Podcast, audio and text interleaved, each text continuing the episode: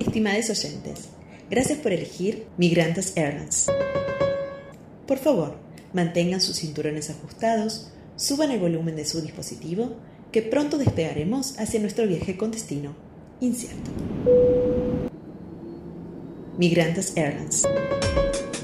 Mig- mi- migrantes Airlines. Mig- mi- migrantes. Mig- mi- migrantes. Mig- mi- migrantes. Buenos días, buenas tardes, buenas noches. Yo soy Juli Y yo soy Luz. y nosotras somos Migrantas, un podcast sobre vivir viajando y viajar viviendo. Este es el capítulo 1.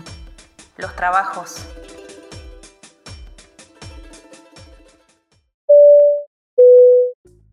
Hola, bienvenidos. Hola. Gracias por escucharnos otra vez. Bueno, en el episodio de hoy vamos a contar sobre los trabajos locos o no tan locos, pero inesperados que fuimos teniendo mientras viajábamos. Bueno, ¿nos querés contar un poquito, Luz? A ver, Ah, empiezo yo. Bueno. contanos.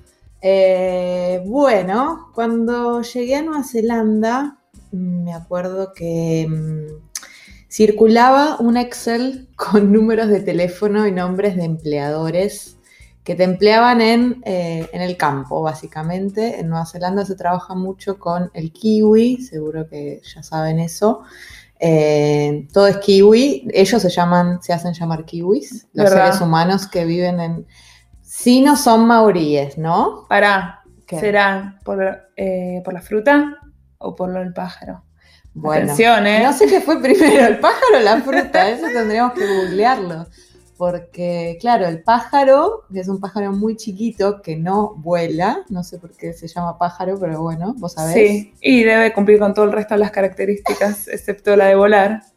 Como Bueno. tener plumas, pico, Claro, bueno, tiene ahí. poner huevos. Sí, tiene un pico alargado y yo nunca vi uno porque es muy difícil verlos, son muy ahí ermitaños, no, no, no, no se muestran. sí. Un amigo vio uno en cautiverio y fuimos a un bosque una vez a, a- a tratar de ver un kiwi, pero no, nunca salió. Yo hacía los ruiditos de kiwi, que era como el ICQ, bueno, si son viejos van a saber lo que sí.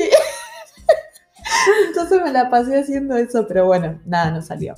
Y después, bueno, la fruta kiwi y ellos se hacen llamar kiwis y no sé si hay algo más que... Pero bueno, ya tres Ellos- cosas. Sí, Ellos, pero bueno, eso, si son descendientes de ingleses, son kiwis.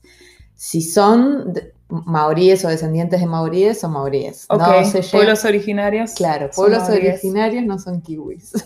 no sé por qué esa distinción, pero bueno. Eh, bueno, y hay mucho trabajo, eso, en las plantaciones de kiwi en, en todo el año, o sea, porque no siempre es cosechar el kiwi, también nada, la planta requiere muchos cuidados, es una planta muy delicada, creo como todas, pero me parece que el kiwi es eh, más delicada que otras. O sea, todo el trabajo previo. Sí, desde A que la nace, claro. El primer trabajo que, que hicimos con unas argentinas, eh, que bueno, fue mediante, en ese momento cuando fui a Nueva Zelanda, bueno, y ahora también, la gente usa mensaje de texto. No ah, usa- sí, en Australia también. No WhatsApp. Sí, mensaje de texto. Y le empezamos a mandar mensajes de textos a, bueno, esos empleadores que teníamos ese Excel. Yo tenía ese Excel de una amiga que había viajado a Nueva Zelanda antes. Y bueno, y nos fueron respondiendo sí, no, sí, sí. Y bueno, en un momento nos respondieron de un lugar que estábamos. Dijeron sí, necesitamos para el kiwi. eh, ¿Pueden venir mañana? Sí. Bueno, fuimos, teníamos auto, fuimos, llegamos 10 minutos tarde. Y lo que había que hacer era sacar una frutita que cuando nace el kiwi, de la rama, eh, nacen tres frutitas, ¿no? Y ahí, si vos lo dejás, nacería- na- nacerían tres kiwis. Pero la rama como que no es suficientemente fuerte, Sí. entonces le tenés que, tenés que matar. Hay que, hay que priorizar a una de Sí, además de que no le da bien el sol, que bueno. la energía. Sí, la energía. Sí. Pero hay que matar dos kiwis. Matás los dos del costado y dejás el del medio. Y bueno, y eso que es una boludez porque son unas pelotitas muy, muy chiquitas, eh, pero está lleno, lleno. Y el kiwi nace como las uvas, como en una parra. Entonces tenés que estar ahí con el cuello levantado. Yo la verdad levantaba como, eh, torcía mucho la cintura, que ese día la pasé Uh, ese primer uno de día. los peores días de mi vida, pues ya sabes cómo colocar tu cuerpo para que no te duela. Y después de dos semanas ya está, ya estás recanchera y ya no te duele y nada. musculosa. Pero hay que, sí, pero hay que pasar esas dos semanas. Y, después Y- hiciste otra. No, otra no, farm. sí, de ahí nos movimos a otra ciudad, a Opotiki, que de ahí, ahí me quedé un montón, como seis meses o un un poco menos, eh, cuatro meses creo. Y sí, trabajamos exactamente lo mismo, pero con otro empleador que era bastante copado al principio. Y, y hacíamos eso, pero bueno, después de que se cosechan los kiwis, se mandan a la empacadora y ahí conseguimos trabajo en la empacadora, que bueno, es muy gracioso. Es nada que ver, no te duele tanto el cuerpo, te duele el cuerpo estar sentada y siempre en la misma posición, pero nada que ver a, a cosechar. Pero ahí mucha velocidad, ¿o no? Mucha velocidad. Sin eh, descanso. Si vieron tiempos modernos de Chaplin, es así. Es una cadena de producción, es una línea que va en movimiento y vos te tenés que apurar porque ya te viene otra caja de kiwis. Hay una persona que está ahí controlando que los kiwis estén bien, otra que pone en una cajita dos kiwis, otra pone otros dos, vos pones dos y lo tenés que cerrar la caja. Y después hay otra persona que lo pone en unas cajas que van para exportar y qué sé yo. Sé de casos que hacían que las cajas se cayeran a propósito para detener la línea de producción Claro. y tomarse cinco minutos. Sí. La verdad, yo tuve muchísima suerte. Estuve eh, trabajando en una pack house que eran bastante buenos y era tranquilo. Si vos no dabas, eh, no, no llegabas a cerrar la caja o te falta un kiwi, o dudás que en esa caja haya un kiwi capaz que está en medio mal estado, tenías ahí el, el stop al lado y podías apretar stop y decías. Obviamente no podías apretar cada dos minutos, Pero en caso. eh, sí. Y después si querías ir al baño le decías a tu jefa baño y ella venía a reemplazarte. ¿Cuál fue el trabajo más inesperado que tuviste? El, bueno, y el más horrible. Eh, acá en Australia trabajé en un matadero eh, de cabras y, No, y no, ovejas. no. Yo no duraría ni eh, el periodo de prueba de tres horas. O sea, Sí. va, creo que ni me presentaría. No, no, no sé cómo hiciste. Sí, a ver, eh, no tenía que trabajar en el matadero matando a los animales, tenía que limpiar toda la porquería. La escena de crimen. Claro. bueno, Julia es vegetariana, así que... Pobrecito. Yo, yo no, igual trabajaba conmigo una alemana vegetariana que yo no sé cómo hacía. boludo. no. No sé. Ay, no, no, no. Primero llegás y el olor. ¡Qué asco! ¡Qué asco! Ay, no me puedo ni imaginar. ¿Cuánto tiempo trabajaste ahí? Ay, como seis meses. Ay, no, no, no, sé. No. Y encima hacía frío porque es un matadero que hay. Yo trabajaba en el boning room, que es el cuarto de huesos. Ay, no. Que era donde, Qué se, poético el nombre. que era donde se empacaba. Ahí eh, la, la carne. No estaba tan mal. Era como los- la, la basura era como la de una carnicería. Pero después me pasaron a- al slaughter floor, que es donde matan a la cabra y a las ovejas. Y ay, ay, el olor, la sangre que nos sale y que está pegada ahí. y La no- grasa, ay, ¿verdad? la grasa, no. Y la grasa que mezclado con agua y todo, y, no, y pelos, y los pelos. Ay, no, qué y, impresión. Y a veces, una vez dejaron las cabezas ahí, dejaron a veces las manitas. Ay, no, no, no. Sí, no. Encima en un lugar eh, recóndito. Ah, sí, en el medio del desierto, acá en Australia, que no hay nada, que además no es que, bueno, salía de ahí, me iba a tomar una birra, un bar, y me despejaba. No. ¿Soñabas? No, no me acuerdo ahora, pero era horrible. Era horrible y era. ¿De qué, ¿De qué hora? Como de las 5 a las 4 de la tarde hasta la 1 de la mañana. Y al otro día te dolía todo porque trabajabas con unas mangueras con muchísima presión. Y nada, te dolía el brazo de sostener la manguera y el cuerpo de que te estabas agachando todo el tiempo porque tenía que estar reluciente. O sea, el otro día empezaban la producción y no podía ver nada. Es más, nos evaluaban todos los días eh, a ver si, si dejábamos una grasita, lo que sea, en el techo. En el- no, tenía que estar todo impecable, recontra desinfectado, bueno, todos productos químicos y además la cantidad de agua que se gastaba, litros y litros de agua. Bueno, Bueno, el debate sobre la industria Sí. de consumo animal lo tenemos otro día. Sí. Eh, y después, bueno, en Nueva Zelanda también trabajé en un campo de manzanas y Y acá en Australia, eh, en un campo que se cosecha, bueno, que se cultivaba caña de azúcar, después zucchinis, los zucchinis son horribles porque te ponen un balde atado a la cintura y tenés que ir eh, sacando los zucchinis y corriendo porque hay un tractor que nunca para, siempre está en movimiento. Entonces vos llenas el balde y mm, tenés que ir a vaciarlo porque ya no te da el balde para poner más zucchinis y el tractor se aleja y después vos tenés que volver para atrás para, eh, para los zucchinis, sí, no, no, Con un balde horrible. lleno de, de- O sea, pesado. Sí, sí, que te golpea todo el tiempo la pierna, salían moretones. Wow. Pues también empaqué, no sé, eh, morrones, pimientos, para los que no son argentines, que no le dicen morrones, el resto de Latinoamérica. Eh, eso no estaba tan mal. Después melones, eso también era horrible. Terrible. Melones y sandías. No, sandías yo no, no, no mandaban mujeres, no discriminaban. Explica, por favor, cómo es la recolección de sandías y melones. No, bueno, era lo, lo mismo del zucchini, vos tenías que agarrarlo con tus dos manos. Crecen en el piso. Crecen, ah, crecen en el piso, igual que los zucchinis crecen en el piso.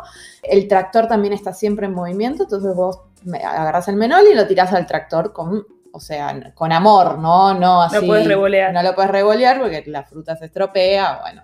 Y el tractor también no para. Los melones crecen en un lugar que hace 45 grados cuando es la cosecha, así que te estás muriendo de calor todo el día, no puedes tomar agua hasta que el tractor no se llene y ahí recién tienen que parar, que eso es más o menos cada 20 minutos. Y que un minuto de recreo. Sí, no, no, y un minuto de recreo, obvio. Y bueno, ¿qué más? Trabajé de, de kitchen hand, que es, o sea, ayudante de cocina, más que nada lavaplatos, en un restaurante ahí en Early Beach, en el este de Australia. Yo nunca había trabajado de lavaplatos, es bastante duro, tenés que estar, eh, cargar cosas pesadas, todo el, todo el día parada. Todo el día atrasado, siempre estás tarde, tienes que... Sí, la bacha está muy abajo, no sé quién diseñó las bachas en este universo, pero no pensaron en la pobre persona que tiene que lavar, porque te agacha, o sea, la bacha está muy abajo, entonces te, te arruina la espalda. Me acuerdo que al principio fui con unas Converse, unas zapatillas muy chatitas, y no, no, no, no, no, no, pobrecito. no. Y además empapada, porque te mojabas Ah, de pies sí, a sí, cabeza. por suerte ahí siempre hace calor, pero sí. Y hacía demasiado calor en esa, en esa cocinita. Y bueno, y después también tenías que hacer algunas cosas. A veces los chefs, cuando estaban muy a las manos, te pedían cosas, tráeme de la heladera esto. Y yo era un desastre, porque en ese momento no hablaba mucho inglés y no me había aprendido como los elementos de cocina, la fruta, la verdura. Claro, te piden un cuchillo y le traes frutilla. Claro, me acuerdo una vez que me dijo, tráeme, ugh". y yo, ¿qué será? Y lo vi que estaba como haciendo una hamburguesa. Y yo lechuga, yo sé que me pidió lechuga. Vengo con todo un cajón de lechuga de la heladera que encima tardé un montón en encontrarlo. Y él me dice, ¿qué traes? No, pan. Ay, Ay, no, no. que claro, no le dicen bread, le dicen de Bun. Ban. Claro. Me quería matar al chef. Bueno, así infinitas cosas que cualquier cosa que traía el heladero, cualquier cosa, me decían calentar no sé qué cosa, o tomá, no sé. Mucha paciencia a esos chefs. Sí, sí. Después, otra que me mandé ahí de Kitchen Hand fue que, de ayudante de cocina, que me habían puesto como ahí en mi sector algo blanco. Y yo lo olí y a mí me pareció que era azúcar impalpable. Entonces, Luciana, yo- ¿qué sería? No, que después se descubrió meses después. Yo trabajé seis meses ahí. Ponele que esto lo haya pues no tenía etiqueta, nada. Siempre la cocina tiene etiqueta. Pero bueno, yo estaba segura que era azúcar impalpable y lo puse en la, en la fila ahí de condimentos. Y nada, era bicarbonato de sodio. Ay, pensé que era merca. No, no. no, eso no. Eh, qué turbia la cocina. Sí, a veces la cocina necesita así energías. Pero a mí consumo de sustancias. un tupper de cocaína ahí. ¿Qué sé yo? Bueno, nada, el- los chefs habían cocinado con bicarbonato de sodio hacía tres meses pensando que era azúcar impalpable. Hasta que uno la vio rara y se le ocurrió O la probó. o la probó, no sé qué hizo. Y ob- nadie me culpó a mí. Y yo la verdad me había olvidado. No sé, días después como que un día yo me estaba yendo a dormir y dije, Ay, ¡ay, ese tupper! con razón. Bueno, sí, bueno, cagadas de esas me mandé Cagadas bastantes. lingüísticas. Sí, eh, después, bueno, limpié habitaciones de hotel, trabajé de camarera, que en Argentina nunca había trabajado de camarera. Eh, trabajé en España y, en, y acá en Australia también. No me gusta para nada trabajar de camarera. Yo lo Eh, intenté, va, no lo intenté, fui a un- una sola vez a una prueba y la pasé tan, pero tan mal. Estaba tan movido el lugar que el manager ni siquiera se dio cuenta de mi desempeño, que era pésimo. Y al día siguiente me escribió si quería empezar a trabajar. Y yo tipo, eh, no, no, eh, gracias, gracias. Y seguí desempleada por un tiempo porque ni loca. Hasta el día de hoy, no, yo en un restaurante no trabajaría ni loca. Es mucho estrés. eh, Todos la- los días ese nivel de estrés. Sí, la gente es una mierda. Los clientes te tratan mal, compañeros te tratan te mal, Los, mal. co- los cocineros te tratan mal. No, vayas a cagar. Sí, la verdad a mí tampoco me gusta. A ver, si no me queda otra, lo volvería a hacer. Y se Pero- paga bien acá. Sí. Eso hay que Ah. destacarlo. A ver, todos estos trabajos que se deben escuchar como qué porquería estos trabajos, además. eh, Además de ser una porquería. se pagan bien, por eso los hacemos. O sea, obviamente, eh, si nos pagan lo mismo que en Argentina, no los haríamos ni locas. Pero Bueno, sí. nada. No, no, o sea, eh, acá el- todos los trabajos se pagan bien. Cualquier cosa que hagas. Y los trabajos eh, denominados chotos se pagan mejor. Porque a veces un trabajo de, de limpiar o de restaurante se paga mejor que un trabajo de profesional, de ser farmacéutica, de ser bioquímica, Mm. literal. Entonces te incentiva un poco más a hacerlo. Sí, sí, también necesitan mano de obra porque los locales no lo quieren hacer. Entonces conseguís rápido y sí, y, y te pagan medianamente bien. Y bueno, ¿y qué más? Y bueno, y ahora estoy trabajando de support worker, que es cuidadora de personas. Hice un curso para esto porque acá en Australia no es que te pode- podés cuidar viejos, viejas o personas con discapacidad, así como así, te piden un certificado. Que Para todo, para, vender todo. alcohol necesitas un certificado, para trabajar en la obra necesitas otro, para trabajar con, con menores otro, y Sí. así. Bueno, eh, contame vos, estuve hablando un montón. Yo, Eh, eh, bueno, de moza no. de moza ya sabemos que no, camarera. En no. el campo trabajé solamente en voluntariados, en uno, en Holanda haciendo las plantas de uvas. Era una granja chiquitita que hacían vinos y bueno, pero ahí de manera voluntaria. ¿Y qué tenías que hacer? Ah, Era muy tranqui, un par de horitas a la mañana, cortar las uvas que no iban, alguna vez tocó atar las plantas, pero era muy tranqui. Un par de horas a la mañana teníamos, ah, una hora a la mañana teníamos un coffee break y después hasta las 12 y listo. Nos daban una caravana, como una casa rodante, eh, re linda, equipada, con ducha, baño, todo. Y nos daban, esto era en Holanda, pero ya dije, Sí. 50 euros por semana para el súper. Ah, Y además ellos tenían una verdulería que vendían productos de todas las granjas de los vecinos y eso nos dejaban agarrar. Así que podíamos juntar un poquito de plata, que en Europa y nosotros no podíamos trabajar. ah, porque no tenían derechos laborales. Claro. Ah, Y por eso está bueno hacer voluntariados cuando no tenés mucha plata, porque no gastas en, ni en alojamiento ni en comida. Además de que tenés experiencias sociales a veces. Estaba bueno donde hacían eso de las uvas, la ciudad o el pueblo. Re, re lindo. Era por el- ponerle a 100 kilómetros de Ámsterdam y un pueblito todo de, parecía una foto. Mm. Ay, ahora no me acuerdo el nombre. Lo averiguaré.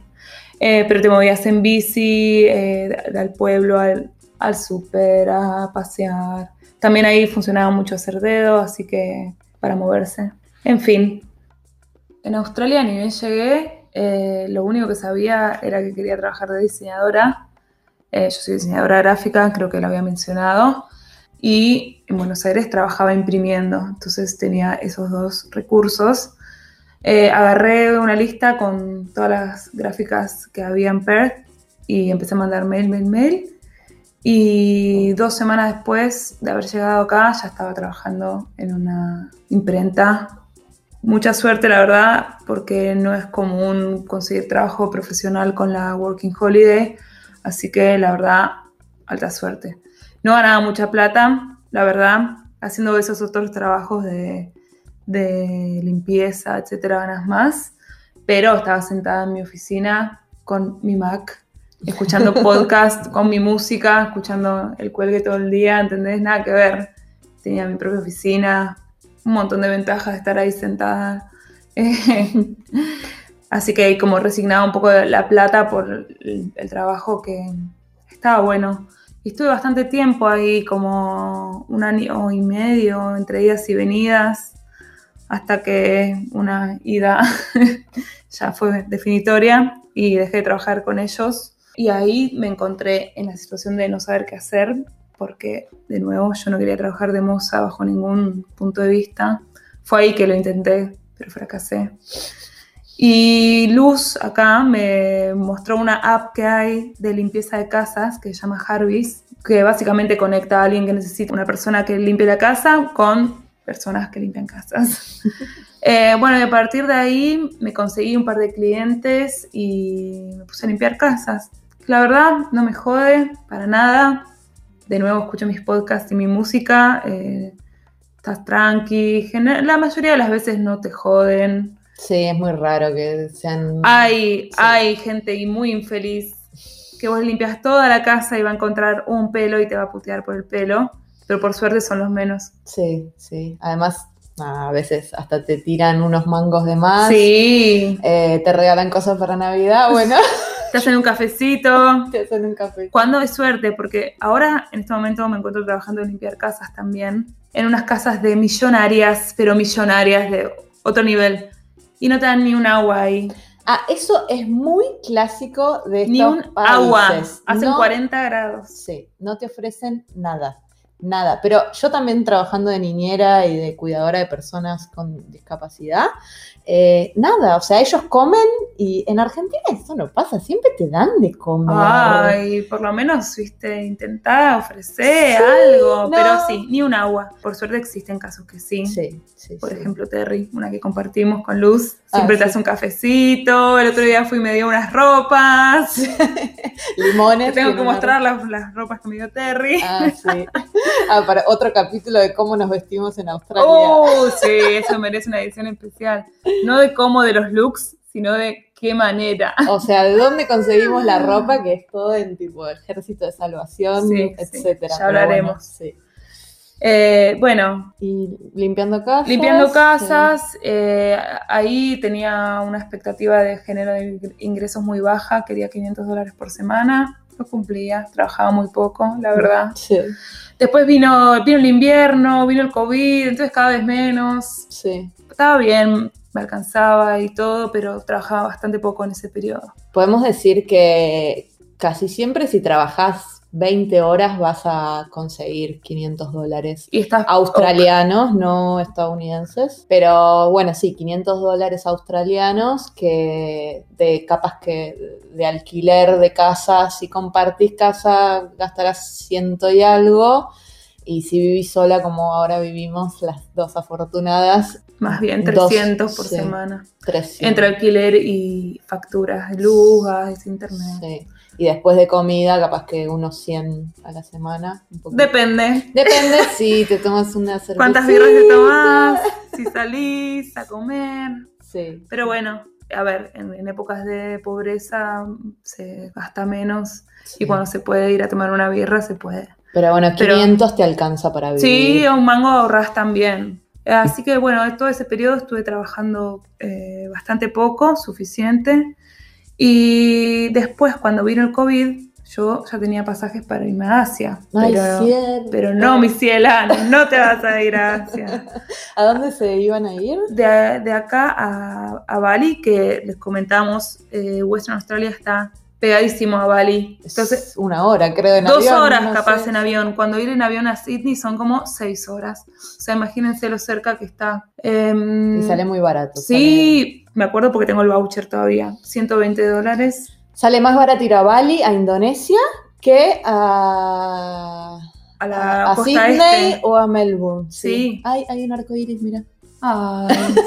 Acá está lloviendo, está lloviznando y bueno, un poquito de hace sol. tres días que está lloviznando. Sí, bueno. O lloviendo. Winter is coming. Bueno, cuestión. Ahí vino el winter, el COVID y el no te vas a ir a Asia. Sí, esto Y fue el año pasado. el año en pasado. 2020. Mira, sí. hace un año justo. Sí, es verdad. Y de ahí, con Mari, decidimos irnos eh, de road trip. Bueno, nos fuimos para el norte, no teníamos derechos laborales ya. Va, en realidad habíamos aplicado una visa de turista. Todavía no, no nos la habían dado, se supone que ya no teníamos derechos laborales. Nos, nos compramos una van, hicimos el gran sueño australiano de road trip en una van tremendo, increíble, inolvidable. Recién se acaba de vender la van la semana pasada. Les, les, la pibita. Sí. ¿Se Eh, le dice van en Argentina? No. Bueno, una, una, Una traffic. furgoneta. No, furgoneta no. Eso en España. Bueno, si hay alguien de España escuchando. Una combi es la de Volkswagen para mí. Pero una van se entiende. Con cama, Co- cocinita. Sí, sí. Hermosa. LP. Sí. Y bueno, fuimos de road trip por toda la costa oeste, que es nuestro estado, nuestra Australia también. Nuestro Bendito estado. sea nuestro estado, WA. Todo road trip. Y cuando llegamos a Broome, que es un lugar así muy emblemático de Western Australia, Que queda de acá a Perth como. serán 2.500 kilómetros, ponele. Pero de, acá a llegar a Broome estuvimos como un mes y medio viajando.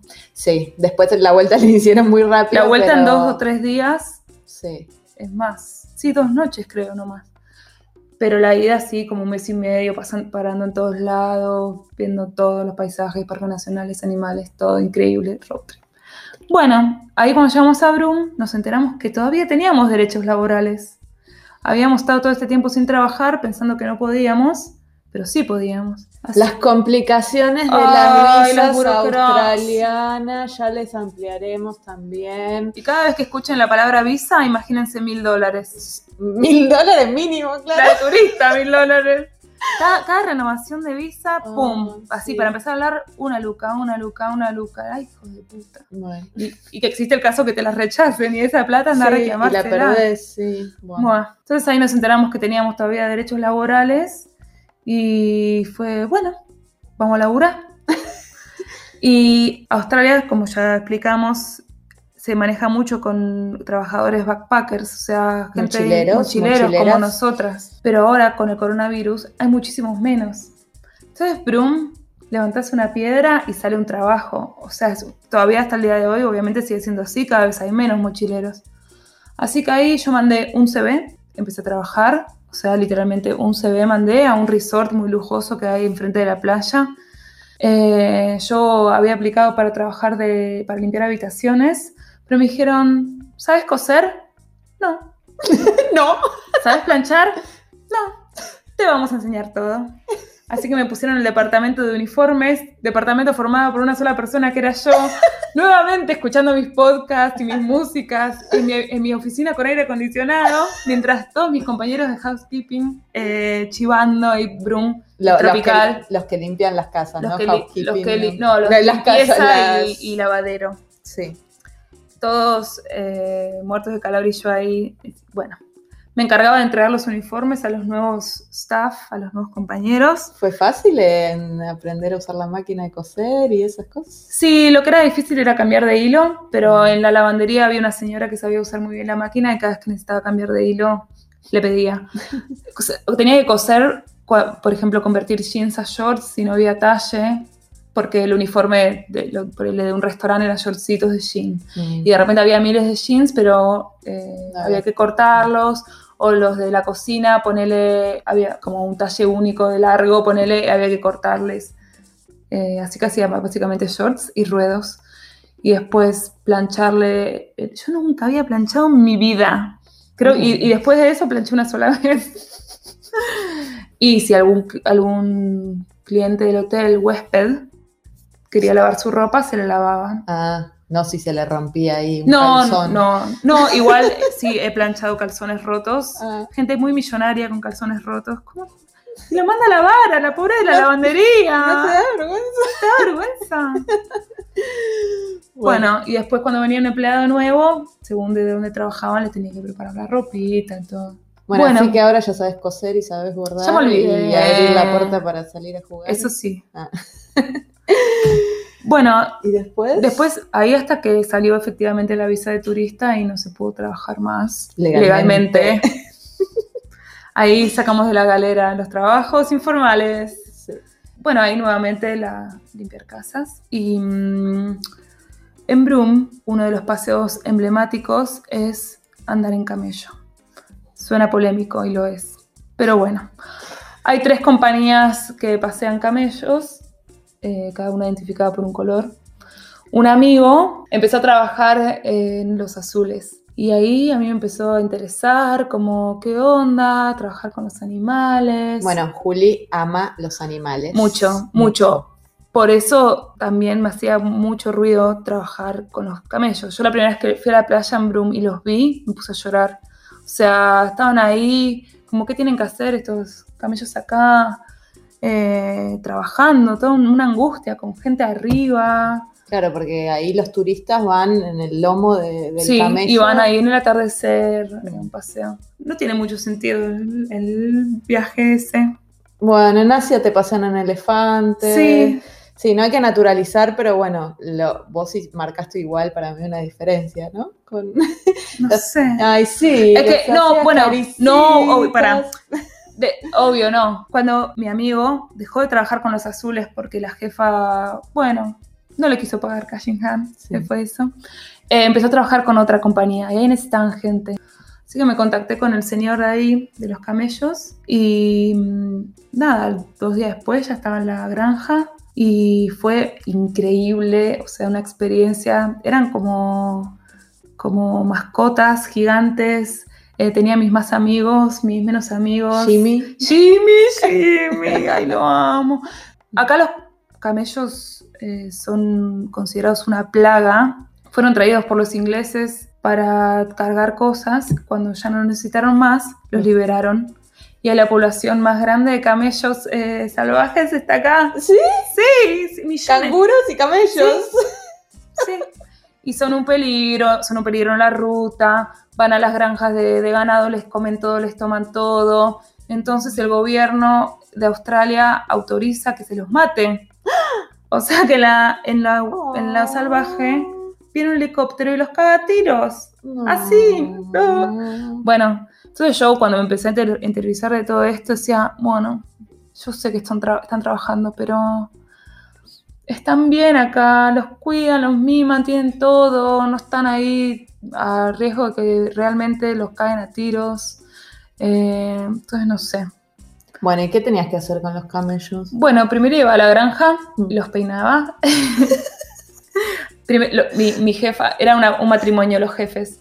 Ellos los sentaban, cada uno en su lugarcito, iba yo con el cepillo, los peinaba, les ponía arriba una manta. ¿Se dejan peinar así como así? Eh, ponle que eran 11 camellos, 10 los regozaban, uno me tiraba talascones todas las veces. Ah. Smokey. ¿Quién le puso el nombre? ¿Los dueños Eh, o vos? no, algún, no, no, no, todos tienen sus nombres Ah, y responden a sus nombres y a los comandos que le da, o sea, vos no le puedes decir cualquier cosa. Eh, Bueno, los peinabas. Bueno, los peinaba, le ponía una manta, después Mm. mis compañeros tenían que ponerle la montura, que pesaba más de 25 kilos. Yo intenté el primer día y fue, eh, no. No, no puedo. Todo esto en Broome hace muchísimo calor. En la granja hacían 5 grados más de día y 5 grados menos de noche, así que ahí se extremaba todo más.